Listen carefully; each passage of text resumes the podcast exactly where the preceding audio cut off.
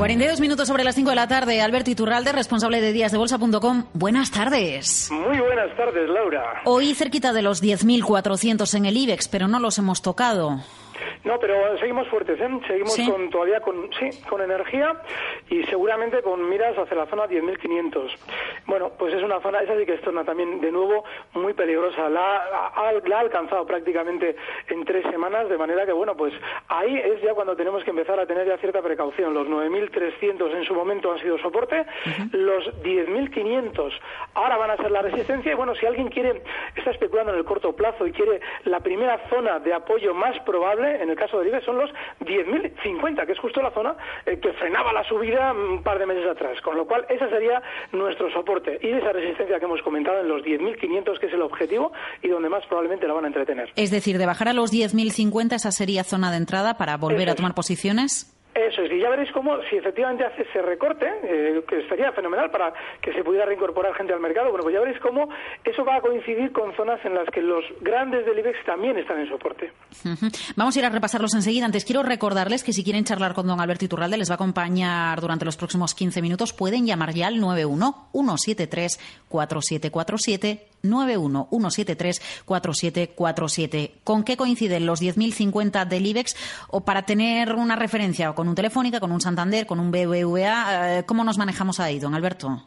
Mira, fíjate, en el caso del BBVA, esa zona 10.050 se correspondería con el 897, porque hay que entender que seguramente el BBV, como está mucho más volátil durante estas semanas, eh, a la hora de hacer recortes, por ejemplo, aunque sean solamente 300 puntos del IBEX, seguramente ese 3% del IBEX se convierta, pues bueno, pues no nos debe extrañar, en un 4%, un 5% en el caso del BBV. De manera que ese sería el nivel en el que nosotros podíamos plantearnos la compra. Esa sería la zona de soporte. El caso del Santander, sería está ahora mismo en la zona 6,76. El soporte estaría en los 6,55. Y bueno, pues voy abriendo el gráfico de Telefónica y vamos a mirar también en la... Bueno, aquí está, en la operadora.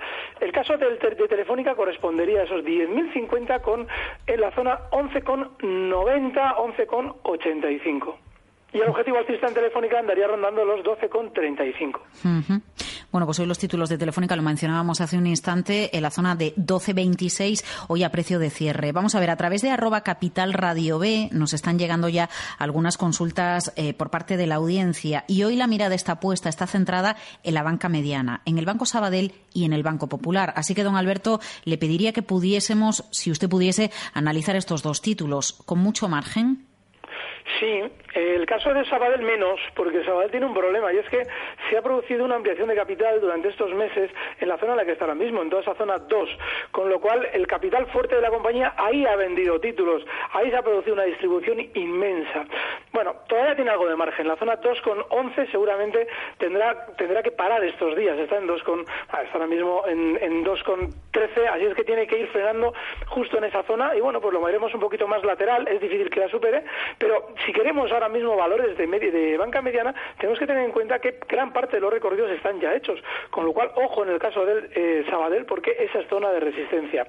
Bueno, el caso del Popular, hoy ya se nos va situando por encima de los eh, de esa zona 5,50, eh, donde andaba cerrando hoy, 5,56. Y bueno, pues el objetivo alcista que va a ir dirigiéndose durante estos días es la zona 5,90, que es donde durante el mes de eh, abril de, 2012, fíjate qué, lejos está eso ya, bueno, pues ahí es donde eh, hacía soporte. Ese soporte ahora mismo será resistencia, con lo cual, ojo, porque en la zona 5,90 la va a alcanzar seguramente sin ningún problema, 5,90 veremos que va frenando. En el caso de Bankia, ya que estamos puestos con la banca mediana, porque ya está en 1,33, no sé si recuerda usted cuando le daban precios objetivos a la entidad de 0,20, de 0,30, de 0,35, en 1,33. ¿eh? Pero fíjate, Laura, que estas semanas hemos comentado, en el momento en que ya entra en el IBEX, ojo, porque estamos ya en precario. El objetivo que le dábamos, en el mejor de los casos, era el 1,32, que ha alcanzado. Pero a partir ya de la zona 1,35, 1,33, donde está ahora mismo, hay que tener en cuenta que eh, eh, frenaba en el año 2013, el año pasado, en abril, frenaba su gran caída para hacer una especie de rebote veloz, muy veloz, eh, desde esa zona eh, 0, eh, perdón, 1,35 hasta los 11. Con lo cual, ese soporte es muy importante y ahora tiene que servir de resistencia. Con lo cual, mucho ojo porque durante estos días lo normal es que empecemos a escuchar a la mayoría de los, bueno, a la gente que opina sobre bolsa, dándole una perspectiva muy positiva. Bien, todavía podría subir más.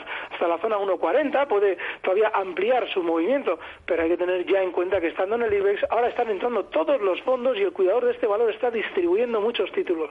¿Merece la pena mirar a otro mercado que no sea el IBEX, Alberto?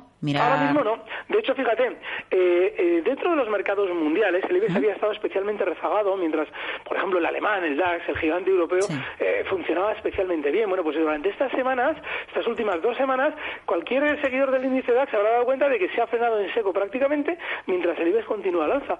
Bueno, pues nosotros tenemos que tener siempre esa flexibilidad para ir tendiendo hacia los mercados que están demostrando mayor salud y el IBEX la está teniendo, con lo cual todavía le queda ese uno y medio que podemos aprovechar seguramente como valores concretos, pero sobre todo tenemos que estar aquí, porque fíjate, Avertis, uno de los pedidos que hemos comentado durante estas semanas, está funcionando de maravilla. Y si nosotros sabemos seleccionar esos valores dentro de este índice, puede que el 1,5% que todavía le queda hasta la zona de resistencia libres sea un 3 o un 4% en valores que están especialmente bien. Con lo cual, ahora toca España y hay que estar en España. Eh, más que Estados Unidos, fíjese, le llega una pregunta de Víctor, eh, por ejemplo, le pregunta, yo sé que usted no, no es amigo de, de, relacionar las informaciones y los mercados con noticias, por ejemplo, de la Reserva Federal, pero le pregunta si la retirada de 10.000 millones de dólares de la Reserva Federal del mercado va a afectar al Standard Poor's. Fije, en el otoño, enero, noviembre, escuché al gestor, alguno, algún gestor que apuntaba a que, por supuesto, iba a afectar la retirada de estímulos por parte de la Reserva Federal al comportamiento de la bolsa americana.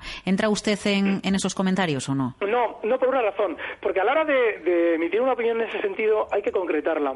Es decir, eh, va a afectar, pero eso es una especie de brindis al sol. Quien está especulando de aquí a una o dos semanas vista, hay que decirle exactamente qué es lo que va a suponer, porque de aquí a siete o ocho meses, no todos calvos, pero en bolsa prácticamente. Con lo cual, claro, ahora sucede algo, y es que eh, se están tomando medidas por parte de la Reserva Federal, se retiran estímulos, pero no nos damos cuenta de que el mercado continúa subiendo.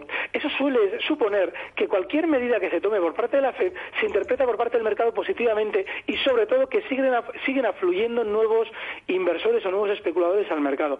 Vale, mientras la volatilidad siga tranquila, que lo está, ahora mismo los índices de volatilidad están especialmente tranquilos, nosotros debemos seguir al mercado, debemos seguir por ahora alcistas, pero es muy importante tener en cuenta que el tema de stops, en el momento en el que se produzca una caída violenta, nosotros nos va a pillar con el pie cambiado y no nos va a apetecer en ningún momento aplicarlos. Bueno, pues eso es lo que nosotros debemos utilizar para darnos cuenta de que quizás sí haya que salir. Como todavía no se han producido esos giros a la baja o esos movimientos rápidos de caída, podemos seguir tranquilos. Fíjate, mientras comento esto, estoy viendo que el VIX está en mínimos de los últimos dos años, con lo cual mm, ahora mismo la volatilidad está muy tranquila. Hay que seguir alcistas. En el caso de SACIR. A ver, en diez minutos, en diez minutos habla su presidente. Bueno, pues hay, hay, hay, algo larvado, hay, caídas larvadas y más que probables. Tiene pinta de que por encima de la zona donde cerraba hoy, por encima de esa zona 3,65, hay muchísima gente enganchada, sobre todo porque eh, ahora mismo, durante estos días, veremos cómo eh, nos están relajando, seguramente nos irán relajando la negatividad derivada de toda esa especie de problema que han tenido en Panamá y hay que tener una, un detalle en cuenta. Si miramos el gráfico, ya frenaba subidas con anterioridad. Estamos hablando de que lo que ha sucedido en Panamá se tiene que saber sí o sí desde dentro de la compañía, porque alguien de dentro tiene que saber siempre cuál es el problema que tienen con los costes derivados del canal. Y tienen que, eh, lógicamente, seguramente desde, desde la propia compañía sabían que eh, los, lo, el gobierno de Panamá iba a tomar medidas. Bueno, pues Ahora mismo hay que tener en cuenta que el núcleo duro de SACIR sabe exactamente dónde está todo el mundo enganchado. Y todo ese mundo enganchado seguramente lo está por, la, por encima de la zona 380. Con lo cual, mucho ojo con andar comprando por encima de 380 porque es zona peligrosísima. Tendría que superar con mucha autoridad la zona 420 para que debiéramos confiar en SACIR. Y seguramente no lo va a hacer. Es un precio muy peligroso ahora mismo. Entre los títulos por los que nos preguntan, a ver, día a 6,65. Los títulos de día hoy, vamos a ver, 6,57 muy planitos en esta jornada. Yo no sé si usted es de los que sigue las estadísticas esas desde que cuando un título el año precedente se ha comportado muy bien, el año siguiente está tranquilo. Estos son chorradas y es mejor no hacer caso a este tipo de comentarios. De el mejor, el mejor eh, Adjetivo. calificativo. Te lo digo más que nada porque, mira, ese, ese tipo de, ideas vienen de la siguiente situación.